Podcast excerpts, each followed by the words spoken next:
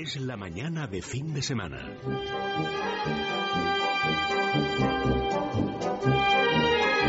La hora de motor 16.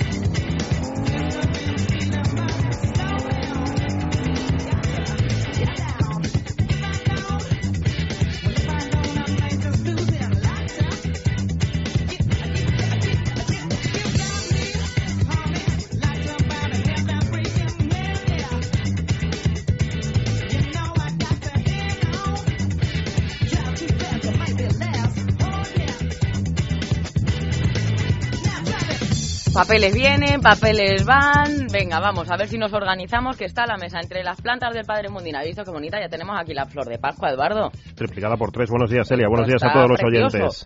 Te da Pues sí, te da está, está Me ha dicho como... el Padre Mundina, dásela a Eduardo, que le Ha- gusta ha dicho mucho las eso el Padre plantas. Mundina, que, Claro que, que sí. que buena persona, qué bárbaro. Hombre. ¿Cómo sabe que yo las cuido? ¿Cómo sabe que yo las cuido? Tienes mano, yo no. Yo es que ya lo de las plantas le he aparcado. Mira que. Pero no, no. Mm. Es le ponerse, es ponerse, es le ponerse. pongo ganas, pero no. Amalio está en el control. ¿Qué tal? ¿Cómo estamos, Amalio? Bien, me dice que bien. Bueno, muchos temas por delante. Nos van a llevar hasta las 12 y 57 minutos, Eduardo. Hazme un poquito de, de sumario. Bueno, pues vamos como siempre con la, con la actualidad de la, de la semana. También vamos a conectar con la Dirección eh, General de Tráfico para conocer el estado de las carreteras a esta hora de la mañana, en un fin de semana pues que promete lluvia, por lo menos a partir de mañana en casi, en casi todas partes. Después de hablar de esa actualidad y de la, de la actualidad también de la DGT en las carreteras, vamos a abordar eh, un tema curioso que, que sugerimos esta semana, que por supuesto y como siempre tenemos todos nuestros canales abiertos para que nos llamen los oyentes que quieran o que entiendan así eh, participar con nosotros, sobre la influencia de las fábricas en el entorno más o menos inmediato de, de donde están ubicadas. Es decir, si por ejemplo la fábrica de mm, no sé, por ejemplo, la de PSA, Peugeot, Citroën en Vigo. Si tiene un, un eh, ascendente, vamos a decir, en el público local, más allá de la gente que trabaja en la planta, que es mucha, evidentemente, en La la, gente hace en la patria, ciudad. ¿no? En esto. Efectivamente, y se, term- y se terminan comprando coches de la marca o no. Esto es un fenómeno, por ejemplo, siempre se ha dicho, muy chauvinista en Francia, ¿no? La gente, pues, o también incluso en Italia, ¿no? La gente es muy dada a comprarse coches, coches patrios, ¿no? Los primeros que además ej- ejemplifican. Chauvinistas tenemos poco, me Aquí menos, aquí menos, somos menos En aguerridos, España, ¿no? sí, sí. Pero bueno, en Francia, por ejemplo, los primeros que dan ejemplo son los propios políticos eh, utilizando coches eh, gubernamentales, vamos a decir, coches fabricados en el país, de marcas fabricadas en el país. Eh, luego, eh, al hilo también de actualidades y de primicias de, de última jornada, nos hemos puesto al volante del Ford Fiesta con, eh, con Goyo Arroyo, que está aquí, aquí con nosotros en el estudio. Buenos días, eh, Goyo. Hola, buenos días, ¿qué tal estás? Y en una, pues estupendamente, casi, casi tan bien como tú. Y en una línea parecida eh, con Pedro Martín, también con nosotros aquí en el estudio. Buenos días, Pedro. Muy buenos días. Nos hemos, eh, o mejor dicho, se ha puesto al volante del último Volkswagen Golf, en este caso con uno de los motores, yo creo que más sugerentes, como luego nos va a explicar, de la gama, el 1.6 eh, TDI de gasóleo con 105 caballos. Por último, pues en un fin de semana para estar todos a una en esa, en esa épica, ¿no? Que a lo mejor eh, Fernando Alonso.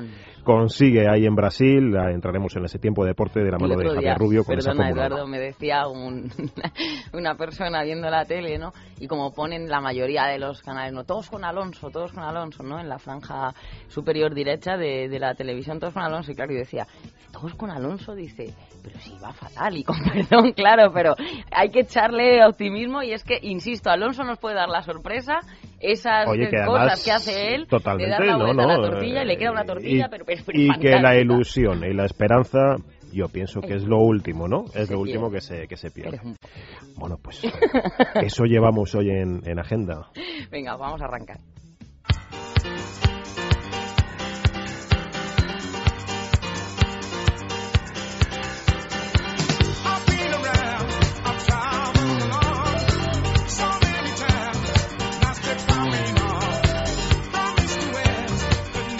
Decía Eduardo, el amigo Pedro, ahora mismo que miraba la información antes de mirar lo que iba a hacer aquí en Madrid, en Sao Paulo. Llueve, ¿no? Detrás de los cristales, llueve y llueve. Va a llover, unos 14 litros por metro cuadrado se prevé para mañana en, en la zona del circuito. O sea que, pero es que he mirado la información meteorológica, no la de mi casa, ¿no? Ni la de mi entorno, he mirado la de Sao Paulo. Claro la que pri- sí, todo Nada más Alonso. levantarme. Fantástico. Nos vamos a la DGT antes de nada, Eduardo, pues tenemos a Alicia Gutiérrez que ya nos informa sobre el estado de las carreteras. Alicia, buenos días. Hola, buenos días.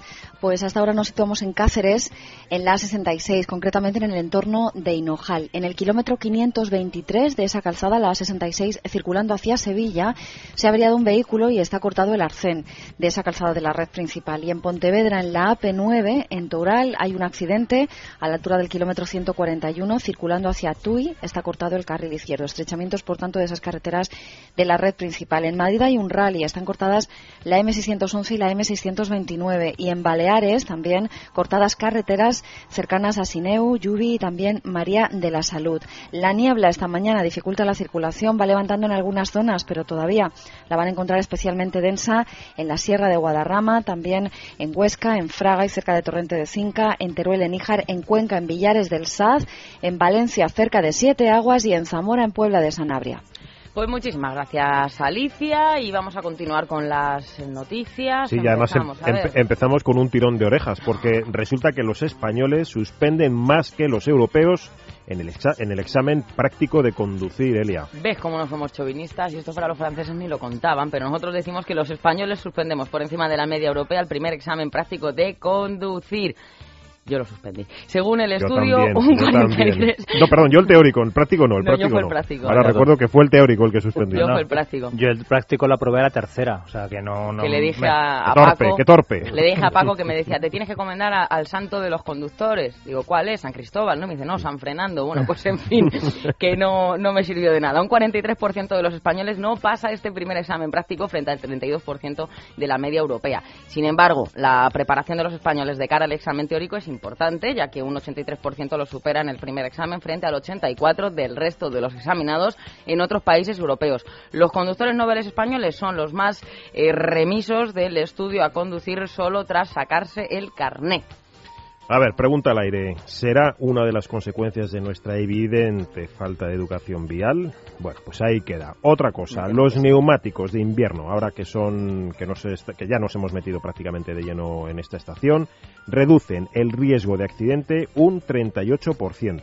Pues ya lo han oído y tomen nota que no es ninguna tontería. Los neumáticos de invierno reducen el riesgo de accidente en un 38%, ya que circular por cerca de la mitad de las carreteras españolas a menos de 7 grados sin este tipo de cubierta supone un grave riesgo. Este estudio explica que 190.000 kilómetros del total de los 390.000 kilómetros de la red viaria española plantean graves problemas de adherencia y, consecuentemente, de seguridad cuando las temperaturas descienden por debajo de los 7 grados, algo que ocurre en la mitad del norte de la península ibérica durante casi 100 días al año año y que la colaboración de los neumáticos de invierno pues es obligatoria en los meses más fríos en países como Alemania, Eslovenia o Estonia, que soportan temperaturas pues muy similares a las de la zona norte de España. La verdad es que la semana pasada veíamos que los neumáticos son, y lo hemos recordado en muchas ocasiones, uno de los puntos clave en la seguridad vial eh, en invierno, bueno, en todas las estaciones, pero quizá en invierno por excelencia, ¿no?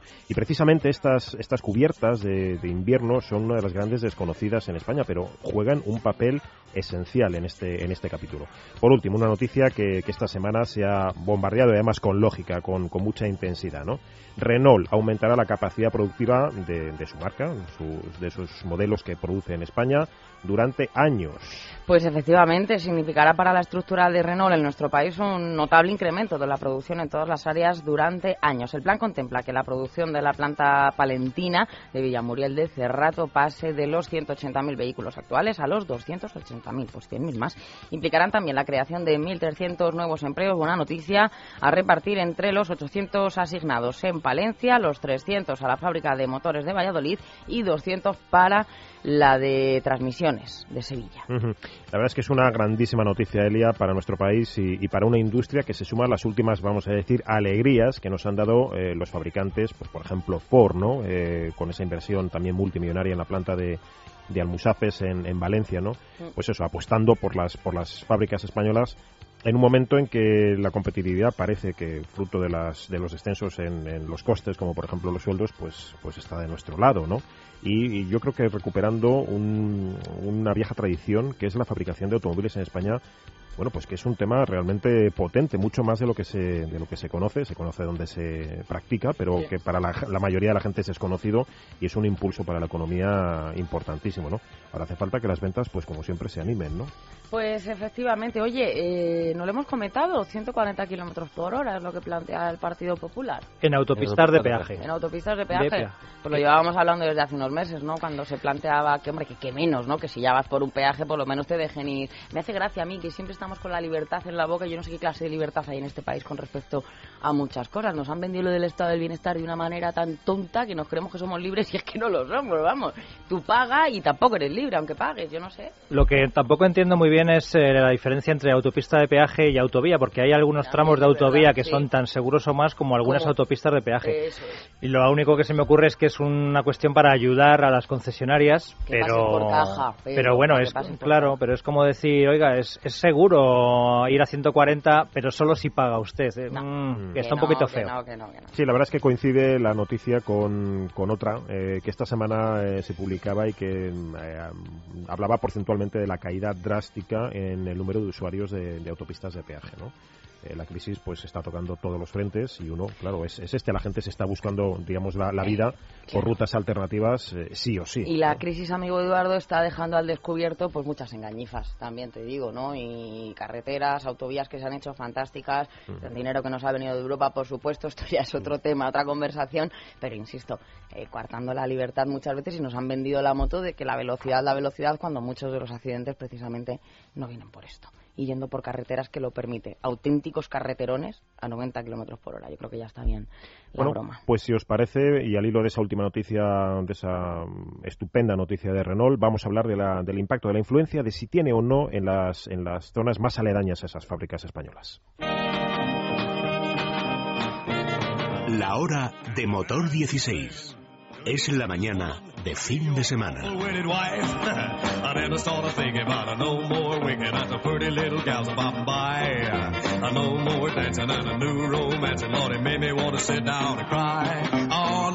Fool shooting and a rooting and a tooting with the boys if I take you from away. I can't go no place, I gotta look Pues sí, estamos eh, en, esa, en ese tiempo de tertulia donde, por ejemplo, Pedro creo que nos va a contar algún dato de si efectivamente existen, eh, existe ese impacto en, en la zona, en las regiones más aledañas a donde hay fábricas, que hay bastantes fábricas en España de, de producción automovilística, o si por el contrario es una quimera, no, no existe ese impacto. ¿Cómo, cómo es esto, eh, Pedro? Pues mira, realmente sí que existe el impacto.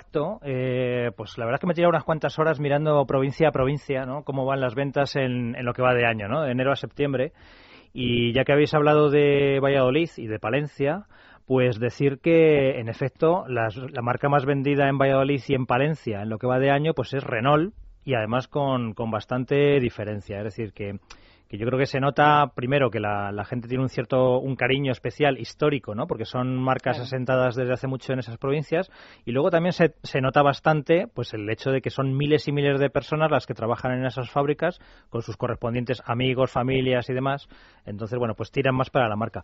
Curiosamente, sin salir de Renault, eh, vamos a contar que Sevilla también tiene una, una fábrica de Renault, una fábrica de cajas de cambio y ahí, curiosamente, no ocurre eso. Ahí Renault es la séptima marca más más vendida. Mira. Es decir, que da la sensación de que sal, eh, solo es si se fabrica coche sí. entero, ¿no? O sea, que si se fabrican piezas o, o, cajas de cambio, la gente no siente esa especie de cariño por, por la marca. Bueno, pues saliendo de, de lo que es eh, Renault, por ejemplo, si nos vamos a Ford. Ford tiene una fábrica en Almusafes, en Valencia, pues en efecto, Ford es la marca más vendida en, en Valencia, ¿no? O en el caso de Opel en Zaragoza, pues también se cumple. O en el caso de Volkswagen en Navarra, que tiene la fábrica en Landaven, también se cumple. O en el caso de Pontevedra, que está la fábrica de lo que antes era la fábrica de Citroën, ahora es la fábrica de PSA, es decir, de Peugeot Citroën, pues en el caso de, Pontevedra también se cumple que Citroën es la más vendida, aunque Peugeot es, es la cuarta más vendida. Eh, pero he querido ver si, si, digamos que aparte del entorno cercano, eh, la gente hace patria, es decir, si la gente dice, aunque no tenga la fábrica muy cerca, dice, bueno, pues como Renault es la fábrica que está en mi comunidad autónoma, pues eh, voy a comprarme un Renault, ¿no? Bueno, pues por ejemplo he mirado el caso de León, ¿no? Dice, bueno, pues a ver, los castellano-leoneses hacen patria. Bueno, pues en León Renault es la sexta más vendida. Eh, la más vendida. La respuesta es no, hace, no hacemos patria. No, no, hacemos patria. Yo creo que muchas veces luego lo veremos. Eh, o escapa la radiación de la, de la, planta. Es que nuestros políticos deberían comprar eh, coches que se fabrican en la región. Ya, pero es que mm, nosotros mismos a veces no damos ejemplo. ¿no? me permites, Pedro, eh, precisamente Renault con el modelo Megane anuncia o anunciaba hasta hace poco tiempo un coche fabricado, aparte del precio, ¿no? Eh, remarcaba que era un coche fabricado en España. Esto lo decía expresamente en la publicidad, ¿no? Pues ya os digo eso, que por ejemplo en el caso de León, pues no se cumple. O por ejemplo en el caso de Zamora, que también está dentro de Castilla y León, pues Renault es la cuarta, ¿no? El más vendido en Zamora es, es Ford. Eh, sí es cierto que hay comunidades autónomas que sí que hacen patria, o al menos eso parece viendo las estadísticas. El ejemplo claro es eh, Valencia, la comunidad valenciana, porque allí, tanto en Alicante como en Castellón, eh, aunque ellos no tienen la fábrica, sino que la tiene su vecino valenciano, pues ahí sí que Ford es la más vendida.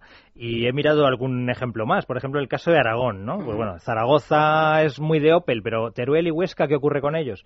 Bueno, pues resulta que no son nada de Opel. en, en Huesca y en Teruel, Opel es la octava en ventas, ¿no? Y en el caso de Cataluña, por ejemplo, que, Barcelona pues tiene la fábrica de, de, SEAT, y allí sí SEAT es la más vendida, pero sin embargo en Tarragona, en Lérida y en Gerona SEAT no es la más vendida. De hecho está en puestos más bien retrasados. Bajos. Es decir, que no parece que hagamos mucha patria a nivel mm, eh, regional, ¿no? O de, comunidad autónoma. La verdad es que yo creo que el dato demuestra, en el caso de, de cuando sí se comprueba que existe esa, esa afinidad, que eh, estas plantas, eh, tanto en España como en otros países, yo decía antes, ese chauvinismo ¿no? Eh, del, que, del que nos reíamos, ¿no?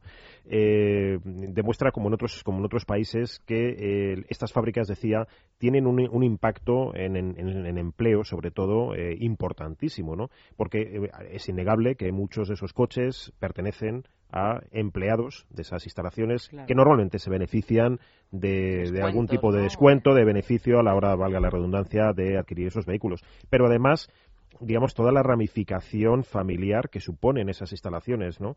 Eh, hijos de empleados, hijos que terminan trabajando también en las instalaciones, empresas auxiliares del parque de proveedores, ¿verdad? Pues, eh, por eso, empresas que, que hacen temas conjuntos de I más D, eh, es importante el, tema de visitas de colegios, de, ¿sabes? Desde pequeño ya estás identificándote, claro, con, esa, con esa marca que sin querer, bueno, pues, pues mm. claro que, claro que influye. Es curioso, por ejemplo, en, España quizá tiene menos impacto, pero yo hace años conocí, eh, además por motivos laborales, eh, como PSA, en el caso del grupo PSA, cada nuevo modelo que lanzan en fábricas normalmente situadas en, en regiones, digamos, agrícolas en su mayoría, pues la trascendencia de un lanzamiento nuevo que normalmente suele suponer una contratación adicional, por lo menos temporal, de mano de obra hasta que la eh, producción se estabiliza de un determinado modelo y, digamos, eh, la repercusión que la marca trata de crear o de generar en ese entorno y que, de hecho, la, pone en marcha con un sinfín de actividades culturales, en fin, de, mucha de mucha relevancia. ¿Vosotros creéis eh, si los las marcas europeas, no, perdón, europeas, españolas en general,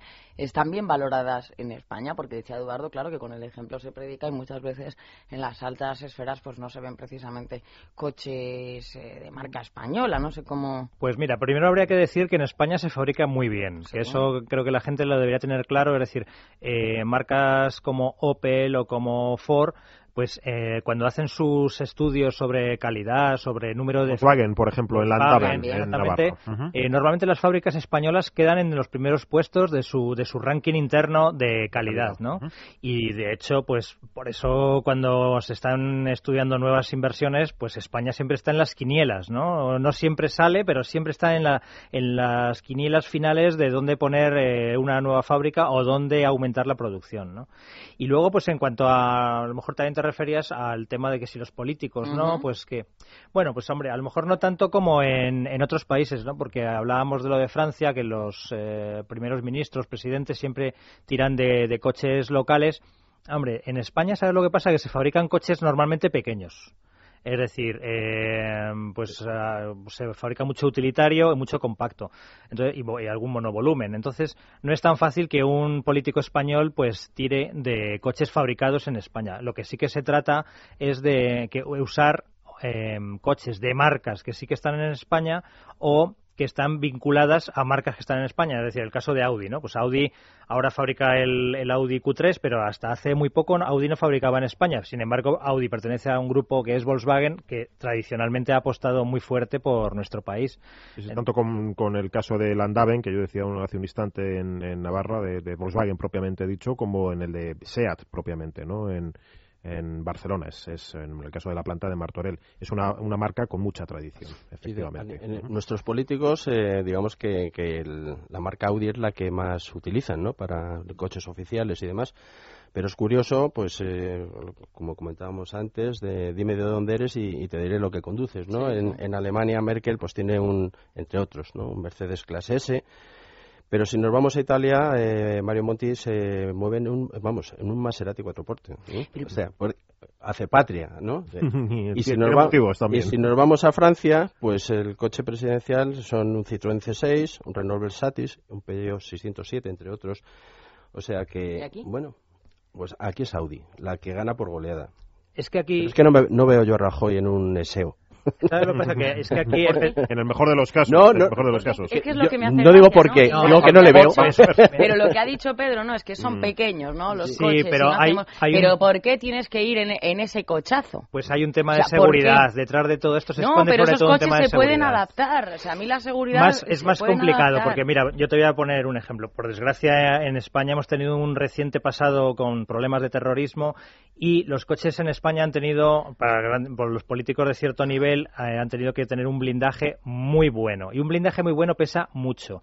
Y poner un blindaje muy pesado a un coche pequeño o poco potente es todo un problema. Entonces, ya en este caso, hasta ahora, yo digo hasta ahora, no sé si a partir de ahora a lo mejor habría que cambiar un poco esta forma de actuar, pero, hasta hemos ahora... visto casos, o sea, por ejemplo, yo recuerdo el caso de José María Aznar, por ejemplo, con ese atentado del que se salvó gracias precisamente al blindaje que llevaba el coche, que no me acuerdo qué coche era. Un Audi, un Audi, un Audi, precisamente. Bueno, pero digo, hay casos que, que vamos, bueno, claro, ni efectivamente, hay amenaza, ni no, no, están efectivamente, digamos que, que, se, y van ellos mismos conduciendo. Sí, alcaldes, alcaldes que se cogen el rábano por las hojas, vamos a decir, ¿no? Efectivamente, ha habido casos que al hilo de... Insisto, a mí el empresario con su dinero que haga lo que quiera, pero gente pública que encima no haga patria... Se puede bajar uno o dos escalones y, en la gama y luego, no nada. Pues y aquí chauvinistas precisamente no somos. Esto pasa llevando el tema a otro ámbito, Eduardo, estarás conmigo, con el tema de la moda lo mismo, ¿no? Nos gusta como, bueno, voy... Y no promocionamos nuestras propias firmas, ¿no? Que parece que es que vas menos por no ir de eh, Versace o lo que sea. Entonces, hombre, no sé. Pero Elia, es que a lo mejor el coche que llevan los políticos puede ser lo más vistoso, pero luego hay un montón de coches que tienen los ayuntamientos. Directores generales,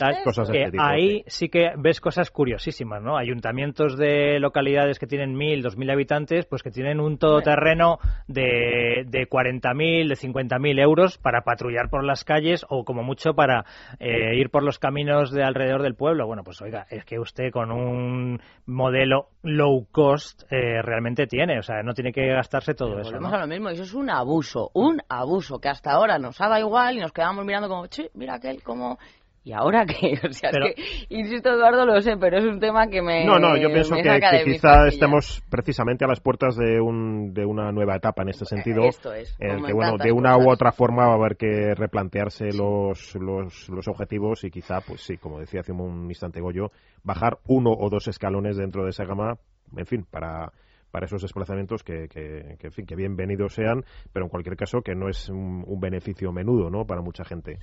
¿Os parece que vayamos con, con ese Ford Fiesta pues sí, de nueva por ejemplo, generación? un coche pues que podrían llevar muchos alcaldes.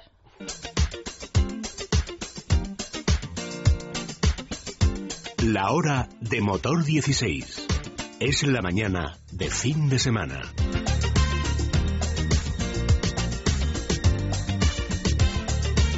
Bueno, pues estamos en, ese Ford Fiesta que, del que Goyo nos va a contar eh, largo y tendido. Estamos hablando de seis generaciones de un modelo utilitario, precisamente fabricado también en España desde el año 1976, del que se han fabricado nada más y nada menos que 12 millones de, vehículos eh, para todo el mundo, ¿no?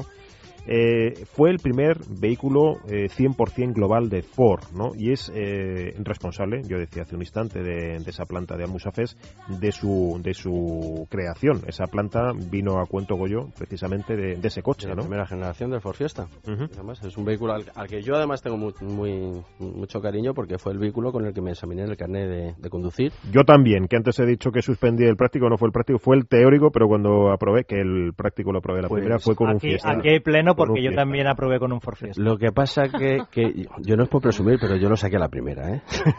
Yo el práctico también, el teórico no. El, el, teórico me costó dos, dos, dos intentos. Pues sí, eso es un... Vamos, hemos estado esta semana con el, con el nuevo Ford Fiesta, eh, que es un vehículo que digamos que se ha actualizado en, en tres frentes, ¿no? El, tema estético, en el aspecto tecnológico y, en el de motores, ¿no? Son, digamos, las tres patas donde se, se asientan. No una nueva generación, porque es un vehículo que, que sigue manteniendo el chasis y, la esencia del, del modelo anterior, ¿no? pero sí que tiene actualizaciones eh, de, de, gran, de gran calado, ¿no? Digamos que a nivel a nivel estético pues ha cambiado sobre todo el, el, frontal, ¿no? Con, la nueva rejilla eh, de la marca.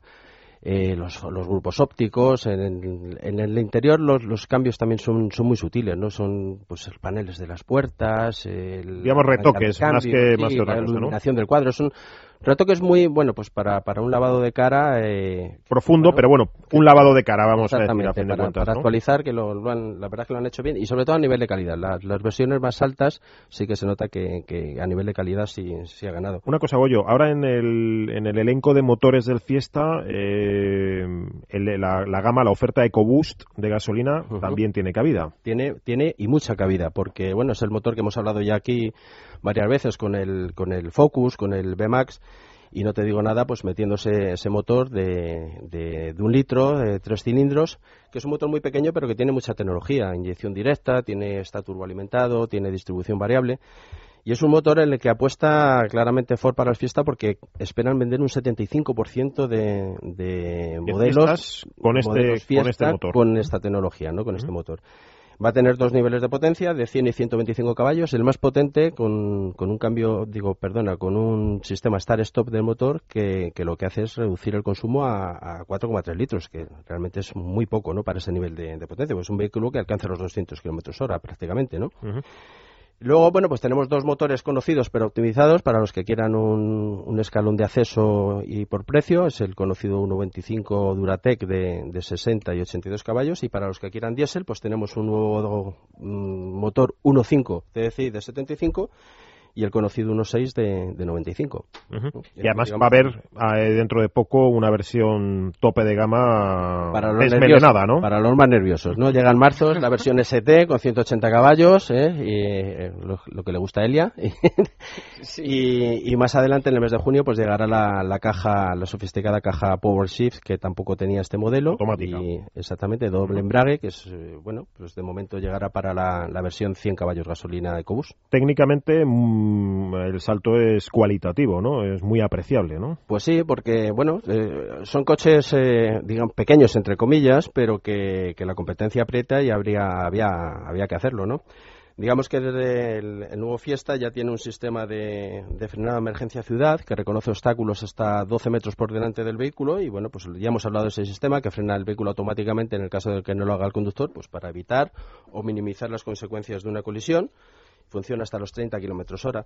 También cuenta con, un sistema de llamada de emergencia que en caso de accidente, pues eh, gracias a los sensores del airbag o de la bomba del depósito de gasolina, pues realiza una llamada automáticamente al servicio de emergencia 112 en el país que nos encontremos.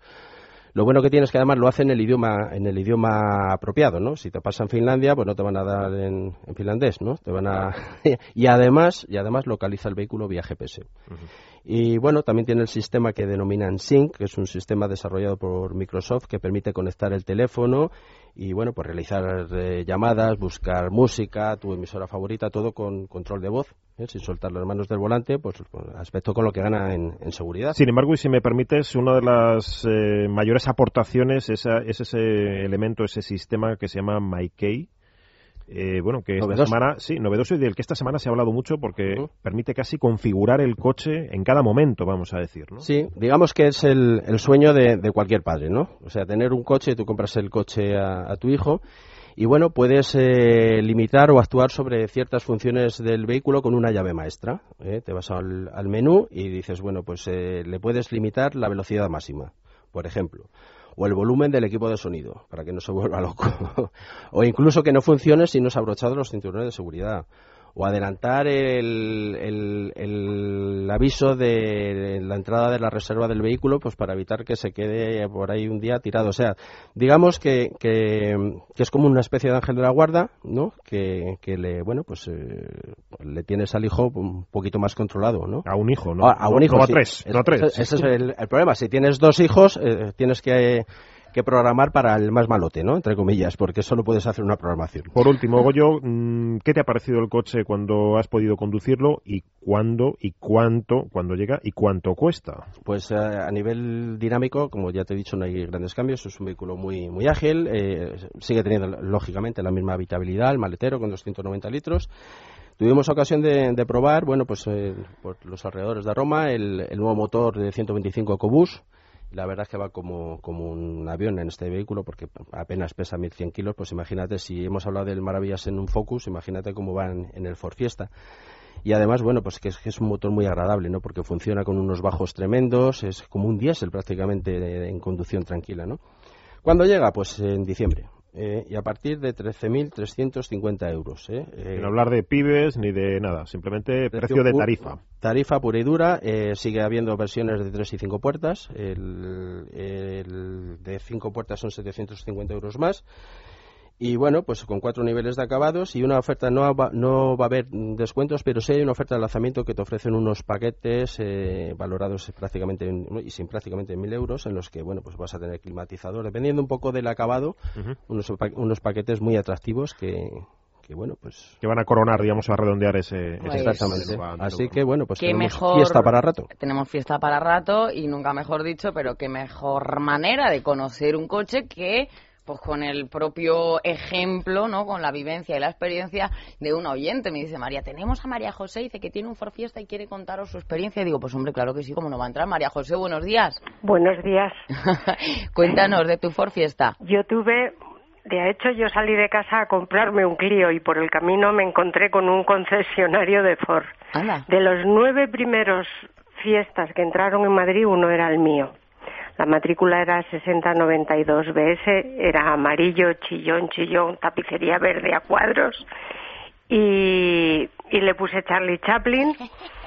Y, al coche, pues le compramos en 380.000 pesetas, le vendimos al cabo de los 10 años maltratadísimo porque por 275.000 bueno, veníamos de Asturias con patatas. Éramos eh, tres adultos, dos niños, sacos de patatas, quesos, todo lo, cunas, todo lo que entraba en el coche. Y le vendimos a los. Y después, a raíz de ahí, hemos seguido siempre con la Ford. Tuvimos un Escort después, después tuvimos un Escort familiar y ahora tenemos el Focus familiar y... nos han dado un resultado de lujo. Fantástico. María José, esto que hablábamos al principio en el debate sobre si somos o no partidarios de comprar eh, en la región, en la ciudad donde se hacen coches, ¿tú crees que en este tema, no sé si en el caso de, Ford, pero nos fijamos en dónde se fabrica, ¿no? Esto te importó bastante poco, porque lo que veo es que fue amor a primera vista, vaya. Bueno, a mí sí, pero aparte de eso yo soy muy pro yankee. Ajá. Viví con ellos ocho años, trabajé, estudié allí y yo para mí, pues sí. Entonces por ahí venía el tema. Bueno, pues María José, te agradecemos la, llamada y que nos cuentes. ¿Sigue, ¿Sigues con él, con, con Chaplin? No, no, le vendimos en 275.000 pesetas. Anda. Y era un repartidor y le pusieron 400.000 multas a aquel hombre y me llegaban a mí, hicimos todo, todo el traspaso y todo bien legal. Le pusieron y un día me fui a tráfico y entré y me encontré pues allí con la gente que atendían, una chica jovencita. Digo, la fila de asesinatos, ¿dónde está? Dice, por favor, pase al compañero mío que yo soy muy joven. Y les dije que sea la última vez. Pero es que me llegaban las multas de 10 en 10. Qué horror. Y después ya le perdí la pista a mi coche. Pero está, está en mi alma. Pues porque además yo soy una enamorada, para mí Charlie Chaplin ha sido el mejor. Entonces le puse Charlie Chaplin. Eso está muy bien porque es como esas películas que hay, ¿no? Que los coches tienen su propia vida. María José, te agradecemos que hayas entrado con nosotros. Bueno, un, un último apunte, porque claro, yo saqué el carnet de aquella. Un día el coche iba, me fui desde aquí, desde Ramón y Cajal que vivo, hasta el Palacio de los Deportes y el coche iba pegando saltos llegué con el coche pegando saltos. y ¿qué le pasa a este coche? Yo había aprendido a conducir con el freno de pie. Ah, claro. Y tenía el de mano echado y el coche aguantó. Desde aquí hasta... Y nada, nada.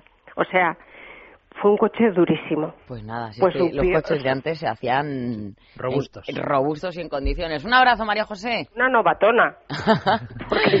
Hasta luego. Hasta luego, gracias. Bueno, pues nos vamos a ir a publicidad y enseguida volvemos, Edu, con, ese Golf 1.6 TDI.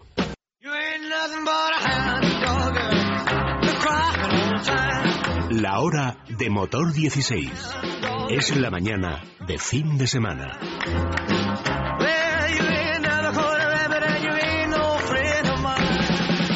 Bueno, pues si nos ha gustado ese por o parece que a Goyo desde luego le ha gustado, yo creo que no le ha disgustado, por así decir, el nuevo Volkswagen Golf a Pedro, que lo ha probado, antes anunciábamos, con motor diésel 1.6 TDI de 105 caballos, ¿no, Pedro?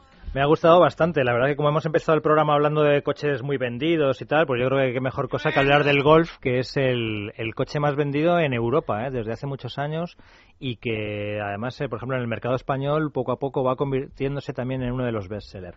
Pues efectivamente el, el Golf eh, es esta séptima generación que ha empezado a venderse hace unas pocas semanas en España pues eh, tiene varios motores ahora mismo, tiene cinco motores y de ellos son dos son diésel, eh, diésel de 105 caballos y de 150. Hemos empezado probando este de 105 porque nos parece una, una alternativa bastante más lógica, más racional por economía, por precio y demás.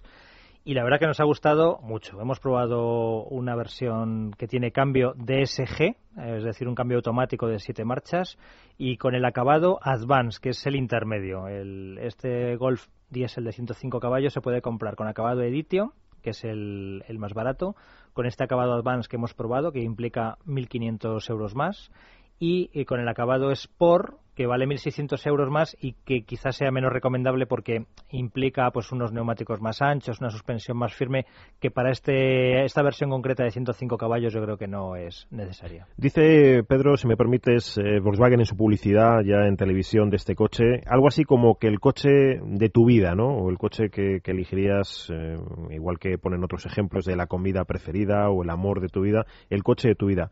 ¿Por qué el coche de tu vida, este séptimo Golf? Pues mira, yo creo que la gente que haya conducido golf o que esté conduciendo golf ahora mismo mm, sabe un poco de lo que, lo que vamos a hablar, ¿no? Porque tienen un tacto especial, tienen esa sensación de, mm, coche que responde, de coche que, que apetece conducir que no se encuentra fácilmente en otros coches, salvo que te compres un coche más caro que el Golf, que los hay, ¿no? Pues como el Audi A3 o el BMW Serie 1. El Golf es un coche que está muy bien hecho, que digamos, te, sientas y ya parece que es un coche que has usado desde hace mucho, aunque sea el primer día que lo conduces, ¿no?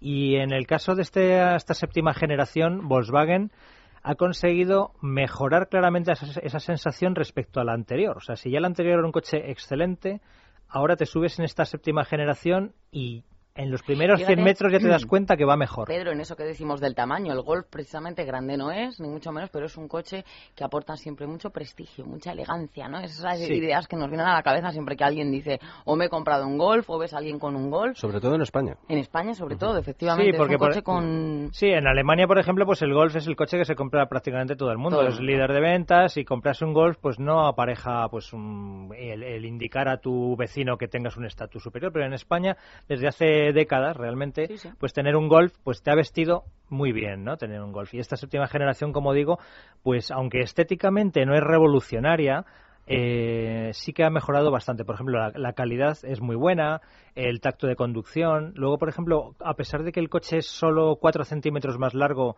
el maletero ha ganado 30 litros, es decir, ahora tiene un maletero de 380 litros. Suficiente. Sí, está, está muy bien.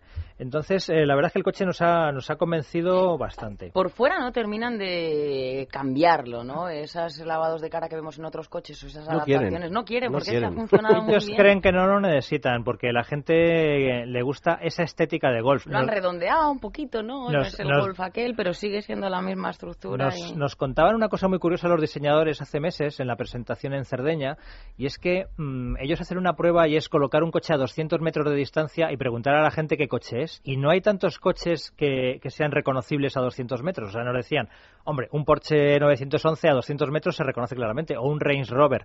Pero cuando nos metemos en coches compactos, situados a 200 metros de distancia, eh, la gente tiene muchas dudas, ¿no? Y en el caso del Golf, cuando ven ese perfil con ese pilar trasero tan ancho y esa forma de Golf, porque es que es que los coches tienen forma de Golf, pues lo reconocen. Entonces yo creo que ellos no han no han querido meter ahí mucha revolución porque el coche les funciona. Eso no quiere decir que el coche en carrocería no haya mejorado. Por ejemplo, es mucho más aerodinámico, es mucho más ligero a pesar de que es más rígido gracias a la nueva plataforma.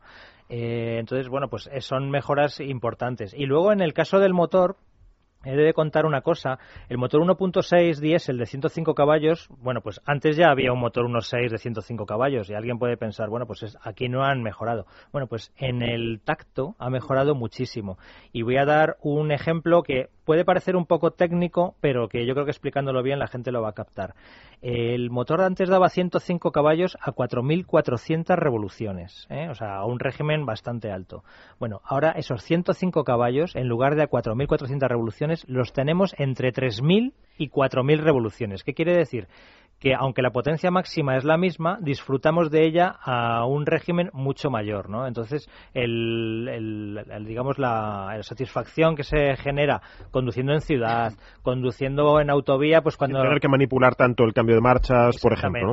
Oye, Pedro, y una pregunta ya por terminar con este coche. Eh, es de los que yo suelo pensar que cuesta sacar punta, por así decir, pero algo le fallará, pienso yo, ¿no? Pues hay algunas cositas, pero, pero muy pocas. ¿eh? Por ejemplo, el túnel central de transmisión, es decir, el que está en el, en el centro del suelo de las plazas traseras, es bastante voluminoso. Es decir, el quinto pasajero, aunque tiene buena altura y hay bastante anchura atrás, pero el quinto pasajero tiene eh, pues ese estorbo ahí en la zona de los pies que es un poco molesto.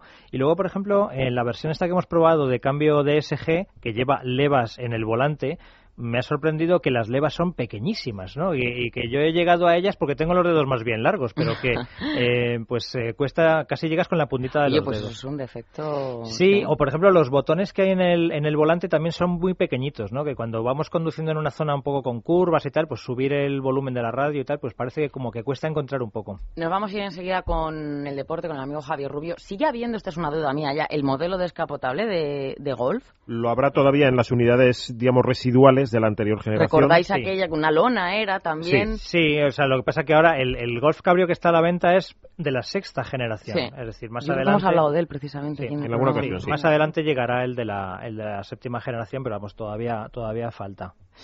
Bueno, pues 12 y 50 minutos y vamos a hablar del deporte y efectivamente, bueno, pues todos estamos con Alonso. Directo al corazón. El nano no es humano, el nano es inmortal. Y sale en las revistas junto a Julia Superman. El nano es un gigante en un cuerpo de mortal. Y nadie le echa el guante, nadie le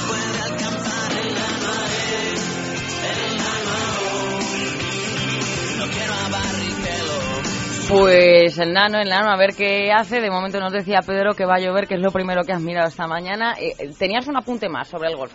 Se nos ha olvidado hablar del precio. Pues el, nuevo golf está disponible desde 18.300 euros y esta versión diésel de 105 que hemos probado arranca en 20.900 euros. Que para el equipamiento que llevan estos coches está bastante bien. ¿eh? Amigo Javier, Javier Rubio. Buenos días, ¿cómo estáis? Pues bien, va a llover, ¿no? Va a jarrear, pero en condiciones. Bueno, yo he oído ya que en España hay procesiones convocadas, ¿no? Hay tanta historia con la lluvia que hay más procesiones en España, yo creo, que cuando hay época de sequía, para cuando, pero para Sao Paulo. Nada, no, lleven huevos a las clarisas ni nada de esto, que tiene que llover, pero vamos, pero en condiciones, claro que sí. Bueno, Javier, eh, hasta ganada final, es decir, esto es eh, o todo o nada y, en fin, con todo muy adverso para, para los intereses de Fernando, ¿verdad? Bueno, la verdad es que si pensamos en lo que era el comienzo de año, eh, nadie hubiera imaginado llegar así, porque eh, yo recuerdo las palabras de Alonso en Australia que fueron dramáticas, ¿no? Con este coche un segundo y medio no hay nada que hacer. Y estamos en la última carrera del año, quienes han quedado fuera han sido Renault, Mercedes e incluso McLaren, ¿no? Y es eh, Ferrari Alonso el que está ahí en la pelea, ¿no? Así que, como yo digo, nos ha hecho un regalo Alonso este año a los españoles por mantenernos este año tan eh, emocionados, ilusionados y tensos. Tan, en vilo, tan en vilo, vaya. Exacto, sí, sí, yo creo que hay que ponerlo en perspectiva y darse cuenta que este año ha sido, ha sacado, ha exprimido la valleta y ha conseguido algo que francamente eh, nadie hubiera imaginado, incluso durante el año, ¿no? Eh, Ferrari se ha quedado un poco atascado en la parte final del campeonato y esto se ha notado, Red Bull lo contrario, y obviamente el tema está complicado. En España estamos, eh, yo creo, poniendo el acento en, esa parte, en ese porcentaje tan pequeño, ¿no? Que hay opciones, pero es normal, hay que pensar en que si quiere ganar hay que aprovechar al máximo las opciones, pero está complicado. Lo que pasa es que, bueno, hay mucha gente que está pensando que la lluvia es la salvación y la lluvia eh, depende, vamos porque recordemos que en el 2007 Alonso eh, perdió el título en la lluvia en Japón, con un accidente muy fuerte que tuvo luchando con Hamilton.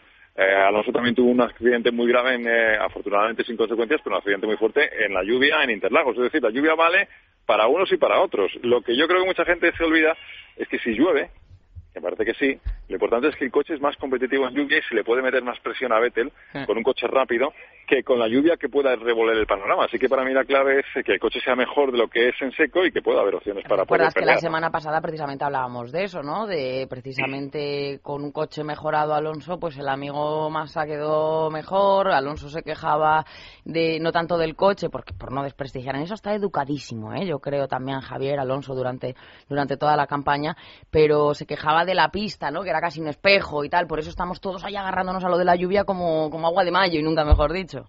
Sí, yo creo que espera, todo el mundo espera la lluvia como algo que revuelva el panorama, ¿no? Porque en condiciones de seco y normales eh, el tema está complicado. También es cierto que ayer, al menos por lo que ayer dejaron ver Alonso y Massa y los tiempos también, en, sobre todo para carrera, el coche es más competitivo que en otras pistas, ¿no? O sea que a lo mejor incluso en seco el coche va bien. El único problema es que hay pocas opciones, hay poco margen de maniobra. Vettel con que esté entre los cuatro primeros ya es campeón, ¿no? Entonces eh, es muy complicado, pero si mañana este circuito además si conoce la historia de la Fórmula 1 en Brasil recordará muchas carreras muy locas, ¿no? Y es lo bueno que tiene este circuito mañana, que si encima llueve, pues eh, puede haber coche de seguridad, accidentes de otros coches, puede haber situaciones al margen de las que decíamos antes que hagan la carrera más complicada, pero la clave es que Alonso gane y no ha ganado desde Alemania, eso es muy importante, claro. Javier, no sé si has escuchado unas declaraciones del expiloto de Fórmula 1 de Martin Brandel que a mí me han resultado graciosísimas, ¿no? Porque eh, hablando pues de esto, de que Alonso sin un coche puntero ha llegado a donde ha llegado, ¿no? Y está optando hasta el último segundo por el campeonato, Martin Brandel ha dicho algo así como a este tío le das un cubo de basura sin ruedas y te, y te gana el campeonato del mundo. Es que es verdad, yo creo que, vamos a ver, eh, objetivamente, no porque es español, ¿no? Eh, en la historia de la Fórmula 1 hay muy pocos pilotos que hayan colocado eh, sus opciones y su coche siendo menos competitivo a, estas alturas, ¿no? Yo recuerdo, por ejemplo, el único caso que me viene a la memoria en 30 años, 40 años es el de Alan Prost en el 86 y ganó el título, eh, curiosamente. Pero realmente, eh, lo decía Pedro Martínez de la Rosa también, que todos los pilotos piensan que Alonso, porque ellos mejor que nadie sabe de qué va el paño este, ¿no? Pues todos piensan que Alonso es el que se lo merece. Eh, creo que es objetivo, es decir, Alonso se merece el título este año porque ha hecho más con menos, pero al final el que gana es el que tiene el mejor conjunto, el mejor paquete, y si el ingeniero y el equipo técnico de Red Bull es mejor, pues mala suerte, eso también juega en la historia. Si nos fijamos en el factor de piloto, pues sí, Alonso lo merece, pero al final quien gana es el conjunto, y el conjunto de Red Bull en ese aspecto, pues lo que Alonso ha puesto de piloto, el equipo lo ha puesto por otro lado, ¿no? Y eso es lo que Ferrari tiene que en el futuro, pues ahí hay que espabilar mucho. Fiaba mucho, Javier, el equipo Ferrari, entre comillas, es mi pregunta, eh, al fallo de ese alternador que, el, que la última carrera parece que les dio problemas a la gente de, Red Bull. Bueno, es que también hemos hablado aquí, eh, que eso también juega a favor de Ferrari, no una cosa con la otra. Ferrari ha sido de los aspirantes al título el equipo con más fiabilidad, que esto también es un, es un, un precio o, algo, una ventaja o un, algo positivo en un equipo, ¿no? Y en este caso, en Red Bull, ninguno de sus coches ha pasado más de cuatro carreras sin problemas en sus coches. Eh, la última semana, Vettel se tiró una hora en el coche, bueno, en el box, casi 50 minutos con su coche en reparación. Y el alternador fue lo que dejó tirado por eh, tercera vez ya y no ha sido el único, la única carrera en la que ha habido problemas aunque no terminales, pero el alternador le dejó fuera a Weber. En Red Bull están preocupados porque ellos sí tienen este problema. Eh, estadísticamente, eh, Red Bull tiene más posibilidades de fallo en esta carrera que Ferrari, y eso es un factor también a tener en cuenta. Entonces, pues si ganara, no, y acabo, si ganara Ferrari por la fiabilidad, diremos, pues, en esa virtud ha estado el campeonato, ¿no? O sea que también hay que jugar, si hay un ingeniero por un lado muy bueno y un equipo técnico, pues Ferrari ha sido eh, mejor en fiabilidad. El piloto por muy bueno. Bueno, al final está todo tan ajustado que mañana veremos la diferencia a favor de quién y en qué factor, ¿no? Bueno, piloto tenemos y más que de sobra veremos a ver si hay coche y Alonso, yo estoy con que va a dar la campanada porque nos tiene acostumbrados a esto y todo con Alonso, lo dicho. Javier, muchas gracias, mañana hablamos. Mañana a ver si tenemos suerte ya con los entrenamientos. Eso y, es. Y si hace caso las procesiones. Venga, muchas La, gracias. la Virgen, la Virgen escucha las procesiones en España. Un abrazo. Hasta mañana. Bueno, pues hasta aquí llegamos, querido Edu. Mañana más. A las, Mañana a más y como 12 siempre aquí. mejor, efectivamente. Venga, nosotros vamos a continuar con Pedro. Pedro, muchísimas gracias. Hasta mañana. Eh, amigo Goyo también. Hasta mañana. Llegan las noticias y nosotros, bueno, pues todavía nos queda media horita por delante, hasta la una y media les vamos a acompañar, pues con temas que, que por lo menos les, les agraden, o al menos eso intentamos.